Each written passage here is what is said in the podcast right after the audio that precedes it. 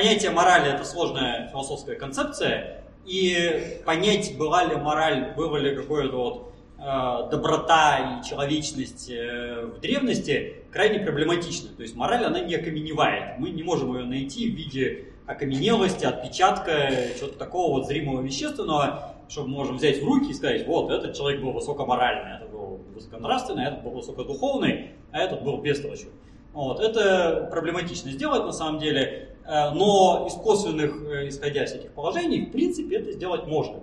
Э, во-первых, можно наблюдать за современными приматами. Есть много наблюдений над самыми разными животными, начиная от самых простых, кончая высшими, но если ограничить все-таки приматами, близкое к морали понятие, например, справедливости. Было не так давно показано в шикарном эксперименте с капуцинами где капуцины, это южноамериканские обезьянки, все видели капуцины в фильме «Пираты Карибского моря». Небольшая обезьянка, но очень умная. Э, как сейчас показано, они могут орудиями пользоваться, там, все такое прочее. Но вот э, эксперимент. Сидели два капуцина в двух клетках рядом находящихся э, и выполняли какую-то там задачку, их за это кормили. И одному давали огурец, а другому после этого давали виноград. А потом первому снова давали огурец. И когда он видел, что соседу дают за то же самое виноградину, а ему дают огурец, вот этот огурец вот так вот швыряет в сторону, ну и любой может этот ролик э, в интернете посмотреть. Э, то есть это явное совершенно свидетельство, что э, он ставит себя на место другого, сравнивает, и у него есть уже какое-то сопереживание, ну хотя бы такое эгоистическое. То есть мораль здесь такая как бы обратная, можно сказать, с минусом. Но тем не менее, то есть он может поставить себя на место другого, а другого на место себя. То есть, что было бы, если бы он был мной, а я был им. А, и это первый шаг на пути, собственно, к морали. А, у высших э, человекообразных обезьян, например, у шимпанзе, э, с моралью бывает все довольно запущено иногда. То есть э, довольно регулярно, например, самки могут отнять еду своего детеныша. Это как бы легко и непринужденно они делают, и не только человекообразно, а кто угодно. И тут как бы нам кажется, что они совсем не моральные, как бы, да, безнравственные. Э, более того, сплошь и рядом у них, например, распространен э, каннибализм. Э, Причем, ладно, когда они охотятся на соседей, на другие группы шимпанзе, ну это как бы другое племя, их сам есть.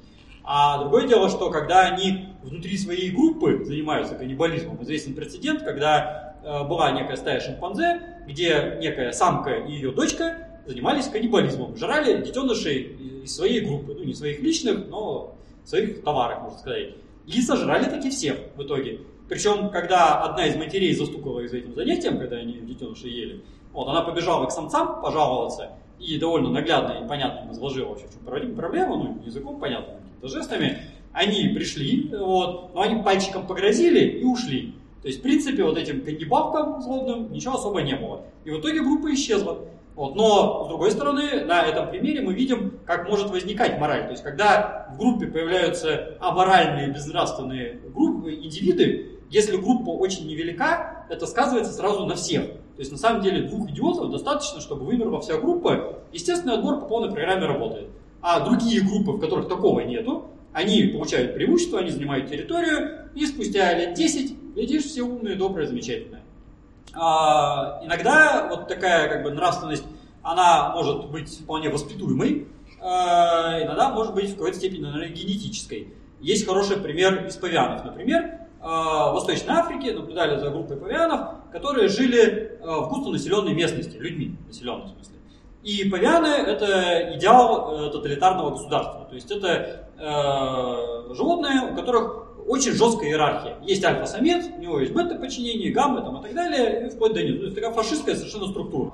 А, Все строится на демонстрации агрессии в основном, оскаливании зубов, а, ну, редко в драках, но, тем не менее, практика показывает, что основная причина смертности самцов-павианов – это убийство со стороны других павианов. А, и вот э, в этой конкретной группе, которая жила в населенной местности, произошла незадача. Местные жители, расстроенные набегами постоянными павианов на плантации, взяли винтовки и проблему решили. И перестреляли самых злобных, агрессивных самцов. А, после чего в этой конкретной группе павианов остались только добрые самцы, которые э, не проявляли большой агрессии, потому что они с самого начала были не агрессивные, да, в какой-то степени, наверное, врожденные, а в какой-то степени, может быть, и воспитанные. И через некоторое время в этой группе была зафиксирована, например, такая небывалая для павианов вещь, как груминг самцов самцами. Потому что, ну, груминг это когда они в шерсти ищут пальчиками. А, в принципе, для павианов это совершенно нереально, такого быть не может. Вот. А у них это появилось. Более того, когда в эту группу, ну их все-таки стало мало, стали подтягиваться павианы из соседних групп, во-первых, стали самцы переходить в другую группу, что у павианов тоже практически нереально. А во-вторых, они стали вот эту стратегию перенимать. То есть группа подобрела. То есть вот э, наглядный пример, как можно сделать павианов добрыми. Ну и людей на самом деле тоже. На самом деле. А, среди древних людей в ископаемом виде мы можем наблюдать примерно то же самое. Первый признак морали на древних черепах, который мы видим, это маленькие клыки. Потому что э, у приматов э, социальность и доброта измеряется размерами клыков, достаточно элементарно, и размерами морды. То есть, если у животного огромная морда и здоровенные клыки, то надо не чтобы он кот на части рвал, потому что они вообще растительноядные все, а чтобы командовать, чтобы скалить зубы, сидеть там в позе, да, и все слушаются, все хорошо. А, а если, соответственно, у животного морда маленькая и клыки небольшие, это значит, что они добрые, значит, они все решают какими-то другими способами. Как гибоны, например, песнями, да, залезают по утру на высокое дерево и поют оттуда. И другой гибон, который живет, может, за 20 километров, он слышит эту песню и на эту территорию соваться не будет, поэтому большая морда не нужна. Демонстрировать внешне не надо, можно все решить с помощью пения. И многим людям стоило поучиться, на самом деле.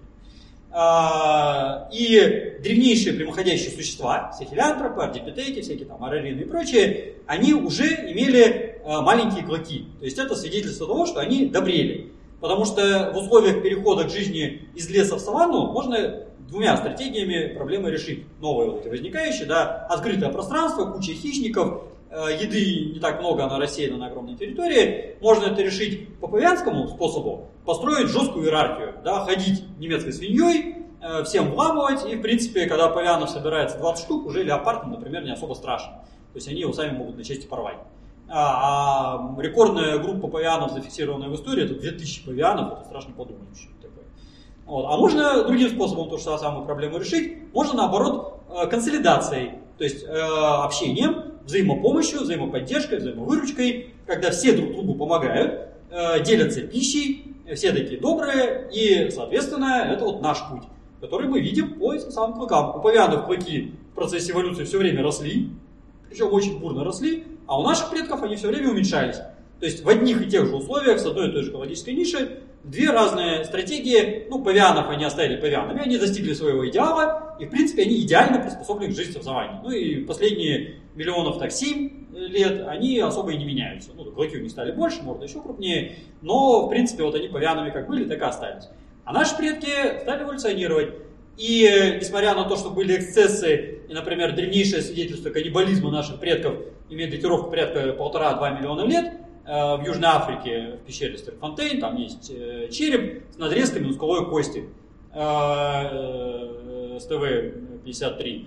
То есть это такой как бы то ли поздний австралопитек, то ли первый человек, вот что-то на грани такого. Вот, его съели, судя по всему. То есть у них уже были орудия каменные, вот э, ему отделяли эту жевательную мышцу, э, то есть явно его ели. Но, тем не менее, клыки уменьшались, и примерно из этого же времени мы имеем и первое свидетельство именно человеческой доброты. Древнейшее такое четкое совершенно свидетельство, найденное в Дманисе, в Грузии. Это первые люди за пределами Африки, там найдено 5 черепов с датировкой 1 770 тысяч лет. Ну и там около того, по крайней мере.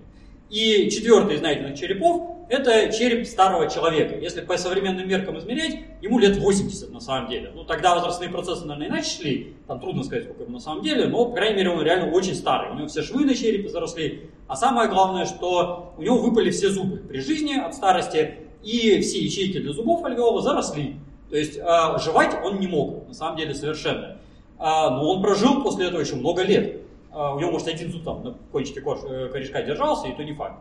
А, и это говорит о том, что в течение многих лет о нем заботились, а, его берегли, э, за ним ухаживали и не давали ему умереть. У животных такого не бывает. Если животное не имеет зубов, оно умирает 100%. А этот человек жил. Там вопрос, это была бабушка или дедушка, ну, это как бы спорят. Но по факту вот это древнейшее свидетельство человеческой доброты и взаимопомощи.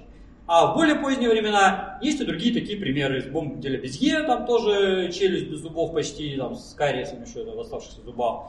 Э, в Ля Сен во Франции неандерталец 60 тысяч лет назад, у него тоже почти все зубы выпали, кроме нескольких, у него там весь поражен артритом был, и тем не менее он дожил лет до 50, это практически предельный возраст для неандертальцев, его погребли потом в отдельной ямочке, в пещере, то есть это явно человек, о котором тоже долго, упорно заботились.